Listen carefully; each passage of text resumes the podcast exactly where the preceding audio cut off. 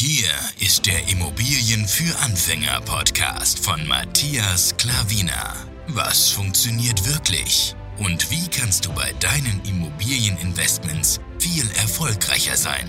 Und das unkompliziert, leicht verständlich und ohne Excel-Tabelle. Du hast die Fragen. Hier bekommst du alle Antworten. Und jetzt dein Gastgeber im täglichen Kampf gegen komplizierte Wissensvermittlung, Mythen und ängstliche Herangehensweise bei Immobilieninvestments. Matthias Klavina.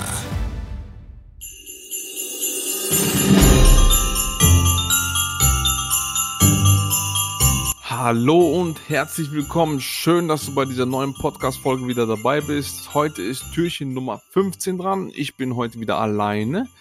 Ähm, meine Frau ist wieder einmal verhindert leider, aber wer weiß, vielleicht ist sie ja morgen mit dabei bei Türchen Nummer 16. Wenn bei Türchen Nummer 16 nicht, dann eventuell bei 17. Schauen wir mal, wie oft sie noch bis Türchen 24 dabei sein wird. Gut, einfach das nochmal, ähm, damit du Bescheid weißt, dass ich hier alleine bin.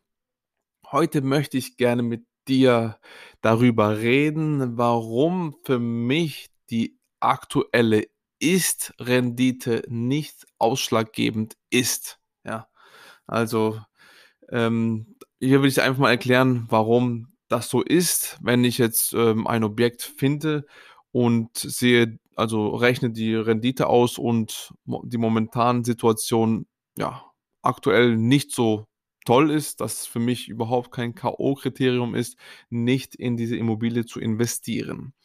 Also gehen wir mal ähm, Schritt für Schritt vor.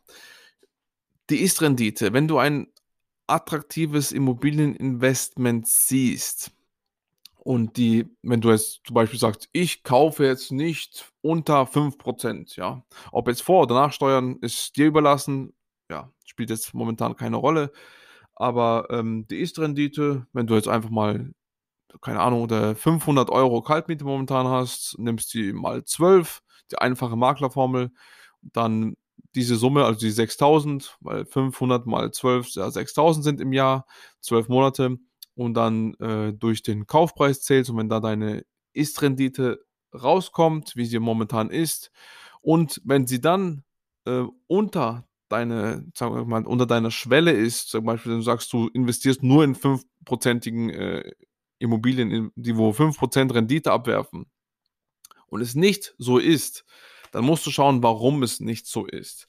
Es kann ja verschiedene Gründe haben. Also zum Beispiel, ähm, momentan ist sie halt ähm, die Immobilie untervermietet. Das heißt, sowas suche ich ja zum Beispiel. Das heißt, ähm, dass da auf jeden Fall Potenzial ist bei der Miete und dadurch kannst du noch argumentieren beim Verkäufer, dass du ja eventuell noch, mit, dass er mit dem Preis runtergeht, dass du da etwas Spielraum äh, siehst oder möchtest und vielleicht kommt er dann entgegen. Und äh, wenn du dann siehst, dass du, ähm, wenn du im Grundbuch eingetragen bist und die Miete dann erhöhen kannst und dann auf deine 5% kommst, dann ist ja toll, oder? Das heißt ja dann nicht, dass du dann nicht investieren sollst.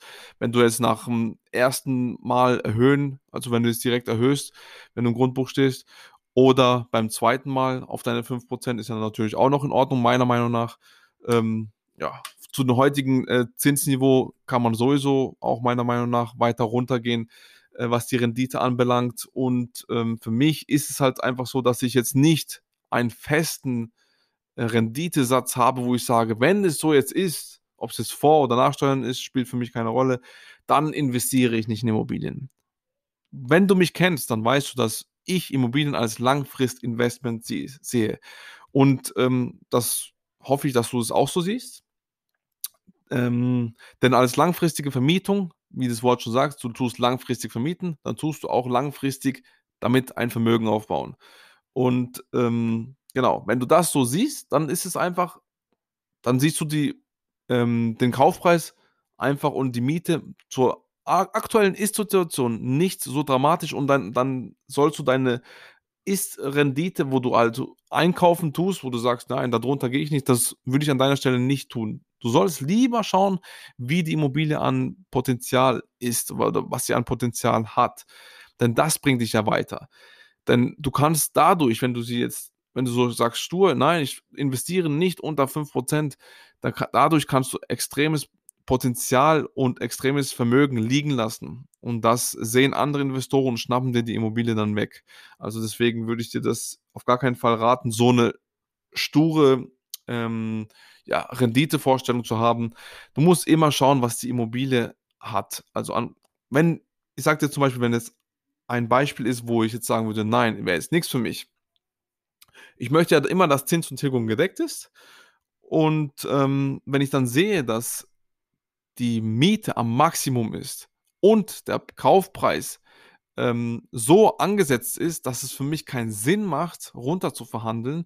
Wenn ich jetzt sehe, zum Beispiel, ähm, ist hier eine Immobilie und ich würde für die jetzt 150.000 Euro, ja, ähm, investieren. Also die wären mir 150.000 Euro wert und sie ist jetzt für 200.000 inseriert. Und die Immobilie, natürlich muss auch schauen, wenn sie jetzt neu drin ist, macht es für mich keinen Sinn, da irgendwie die Energie und Zeit aufzuwenden, um mein Ziel zu erreichen. Denn ähm, wenn sie jetzt frisch reingekommen ist, geht er zu 99% nicht direkt 50.000 Euro runter, der Verkäufer, weil es hatte einen Sinn, warum er mit 200.000 zum Beispiel jetzt in dem Beispiel angesetzt hat. Ja? Ähm, wenn die Immobilie aber ich, ähm, ich, ich gehe ja mit verschiedenen Strategien an den Markt rein und ich gehe ja nicht einfach nur online rein und ich schaue auch manchmal oder öfters, weil das macht für mich mehr Sinn, ähm, Immobilien von, dem, von der letzten Seite aus, wenn du es auf Immobilien Scout 24 gehst, von der letzten Seite aus zu schauen. Weil die Immobilien, wo sie nicht verkaufen, die rücken automatisch weiter nach hinten. Und das heißt, wenn die Verkäufer dann sehen, dass die Immobilie sich nicht verkaufen lässt, hast du automatisch mehr Chancen, da was zu machen. Und das ist mir schon so oft passiert, dass diese Strategie einfach wunderbar ist. Weil heutzutage gehen die meisten mit einem ja, hohen Preis rein. Die wissen, Immobilien sind gefragt und sie können da horrende Preise erreichen. Und ähm, ja, so ist halt die Vorstellung der meisten Menschen. Die gehen nicht rein und sagen, ja, ich möchte jetzt einen günstigen Preis haben, also günstig ansetzen, um jetzt die Immobilie schnellstmöglich zu verkaufen. Die gehen als erstes hoch, steigen oben ein und können dann nach und nach gehen sie dann runter. Wie gesagt, und wenn die sehen, dass der Markt das einfach nicht hergibt, dass keinen das interessiert, wie ähm, die Immobilie momentan ist, sei es jetzt vom Zustand her, sei es vom Kaufpreis her, sei es von der Miete her, dann muss er was tun. Ansonsten bleibt er auf der Immobilie hocken und manche Verkäufer brauchen ja irgendwann mal auch Geld. Ähm, es gibt verschiedene Gründe, warum Menschen Immobilien verkaufen. Ein Grund davon ist, dass der Verkäufer Geld braucht. Und dann gehst du einfach an die Sache aggressiver heran. So tue ich das und so bin ich sehr, sehr gut gefahren, seit ich investiere. Und ich tue das mittlerweile schon zweieinhalb Jahre und äh, bin tagtäglich auf dem Immobilienmarkt und schaue, wie so die Entwicklung ist, wie man so Strategien ändern kann, an die Immobilien heranzukommen. Und ähm, dann habe ich das ausprobiert und das also passt hervorragend. Natürlich nach, du weißt, an Nummer eins ist bei mir natürlich der Makler, dass die Immobilie gar nicht auf den Markt kommt. Und ähm, sei es jetzt, wenn ein eben, wenn auch, wenn ein äh, Makler verkauft, der Makler geht ja meistens aus das, was der Verkäufer haben will. Wenn jetzt ein, eine Immobilie zu, keine Ahnung, ein Preis drin ist, wo du sagst, nein, das ist mir auf jeden Fall zu teuer und es ist vom Makler angeboten, das heißt ja überhaupt nicht, meistens heißt es überhaupt nicht so, also 90 Prozent ist so, dass der Verkäufer diesen Preis möchte und nicht der Makler. Und deswegen spielt es keine Rolle, wer die Immobilie anbietet, entweder Makler oder Privatverkauf.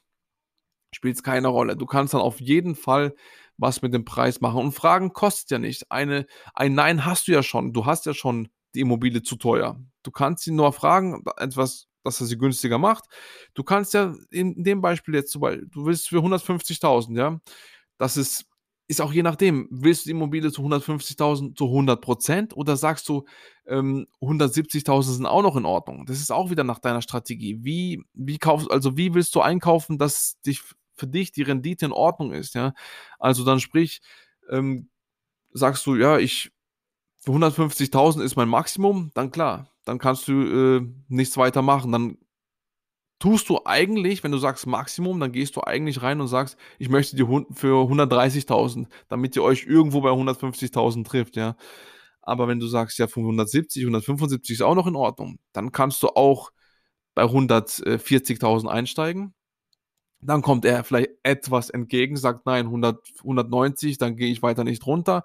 Dann sagst du, ja, okay, also wenn du bei 100 ähm, 140 eingestiegen, also 140 oder 130, je nachdem, wenn du sagst, ja, okay, dann machen wir fix, wir treffen uns bei 160. Und er hat ja 190 geboten und bei dir ist 170 oder 175 Max Maximum. Dann kann es sein, dass er dann sagt, okay, ähm, so weit runter gehe ich auf gar keinen Fall. Mein letztes Angebot, ich gehe auch auf äh, 180 oder 175 und dann schaust du, ob das für dich immer noch Sinn macht. So musst du, das sind so Strategien, wie du irgendwann entwickeln musst, wo du dann siehst, ah, das macht für mich Sinn. So kannst du in den Markt gehen. Du kannst natürlich viele Strategien ausprobieren. Aber so tue ich das am meisten. Ich tue mir immer noch einen Puffer lassen, weil die meisten gehen nicht so weit runter, wie ich es möchte, wenn sie die Immobilie für einen horrenden Preis angeboten haben oder anbieten. Und ich dann eben sehe, wenn sie neu drin ist, dann macht es für mich keinen Sinn, lasse ich sie liegen. Aber wenn sie dann länger drin ist, immer weiter nach hinten rückt, dann lauere ich wie die Cobra vor der Maus. Also ich lauere, warte und dann gehe ich rein und dann aber eben aggressiver. Und äh, weil die meisten Leute fragen dann einfach nicht nach oder sie gehen eben nicht mit dieser Strategie vor, dass sie von hinten anfangen und überlegen einfach nicht, was könnte der ausschlaggebende Punkt sein, warum das so ist, wie es ist. Denn alles hatte einen Grund. Und auch da, bei dieser ähm, Strategie oder bei diesem Investment oder bei diesem Verkaufspreis hat es einen Grund. Und ähm, dann gehst du einfach so rein und schaust, was so die andere Seite sagt. Also in dem Fall der Verkäufer bzw. der Makler. Und äh, ja, das würde ich dir sehr ans Herzen legen, dass du nicht schaust, wie die aktuelle Rendite ist und dann sie einfach liegen lässt. Schau, wie der Allgemeinzustand ist. Von der Miete her, vom Kaufpreis her und ähm, vom Zustand natürlich her. Ähm, da musst du auch immer mit einberechnen, wenn du noch dann direkt was machen willst, renovieren, sanieren, je nachdem, was du vorhast. Ähm, und äh, das rechnest du natürlich auch in deinem Kopf mit und natürlich tust du es auch mit argumentieren, warum du so weit runter gehst, wenn du jetzt diese Strategie fährst, wenn es da noch irgendwas zu tun ist. Und du kannst immer mit Argumenten kommen. Umso mehr Argumente, umso mehr sieht auch der Verkäufer bzw. der Makler, dass ja es einen Grund, richtigen Grund gibt, warum du so niedrig einsteigst. Ja. Jo, genau. Und ähm, wenn jetzt bei deine Schwelle bei 180 ist und der bietet sie für 200 an, dann musst du natürlich auch wieder schauen. Ja? Vielleicht ist es natürlich bei 190 dann für dich auch in Ordnung, dass du sagst, ja, das, das passt auch so, da musst du gar nicht viel verhandeln, aber du willst noch etwas rausholen, weil 10.000 haben oder nicht haben ist natürlich auch gut. Aber wenn du größere Preise sinken willst, also von deiner Seite aus her, dann äh, musst du eben schauen, überlegen. Du kannst nicht einfach sagen, ja, ich du sollst mir günstiger geben, weil es doch extrem teuer, was du anbietest. Das will doch keine Sau. und das interessiert dich dann auch nicht, dann kommst du so oder so nicht ins Geschäft mit so Leuten. Und ähm, ja, du musst dir überlegen, warum es so ist und ähm, dir Gedanken machen, wie du am besten, am sanftesten, aber dann auch aggressiv reingehst, aber dass du niemanden so auf irgendeine Art verletzt. Und mit vielen Argumenten kommst du durch die aktuelle Situation, wie sie gerade ist, dass eben, wie gesagt, die Immobilie weit nach hinten gerückt ist, kannst du wirklich gute Chancen haben, zu deinem, entweder zu deinem Wunschpreis oder zu deinem Preis bekommen, wo du ein Auge zudrückst und sagst, klar, im langfristig bringt die Immobilie mir viel, viel mehr Wert, anstatt dass ich sie liegen lasse und äh, nicht investiere. Gut, das sollte die Podcast-Folge von heute sein. Äh, Adventstürchen Nummer 15. Ich hoffe, es hat bei dir Klick gemacht, du hast neue Erkenntnisse dadurch bekommen und siehst, wie ich so strategisch an die Sache herangehe. Es gibt natürlich verschiedene Strategieformen. Ich tue auch verschiedene anwenden und ähm, das ist eine davon und die ist sehr wirksam, wenn dass du einfach siehst, dass du was machen kannst, nicht schaust, wie die Ist-Situation ist, sondern wie kann es, kannst du es umwandeln, dass es für dich dann am Schluss wirklich passt und du dann davon äh, profitieren kannst. Genau, eine Win-Win-Situation schaffst natürlich ähm, keine horrenden, äh, die Hälfte Kaufpreis verlangen und äh, natürlich musst du auch an den Verkäufer denken, dass und den Markt beobachten, was so üblich ist und was deine, ähm, deine, deine Ziele sind, wo du erreichen willst an dem Kaufpreis und dann ja, eine Win-Win-Situation schaffen. Das ist für mich immer am liebsten, denn da, damit du was hast und er davon was hat und damit ihr wirklich einen guten Gewissen ähm, ja, ein Geschäft entwickelt und vor allem, wenn es auch durch Makler ist, dass der Makler dann auch sieht und dich dann auch kennt und sieht, dass du nicht da äh, herabwirkend wirkst und äh, Hauptsache du willst nur das, was du willst und denkst nicht an den anderen und so kannst du auch zukünftig dann weiter, wenn der Makler gut ist, mit ihm auch weiter zusammenarbeiten und er dir dann auch ähm, Immobilien zuschickt, wie du von mir auch kennst, ähm, bevor sie auf den Markt gehen. Genau, immer so denken und nicht nur an dein Wohl denken das passt auch zur Weihnachtszeit. Da denkt man sehr gerne auch an andere Menschen.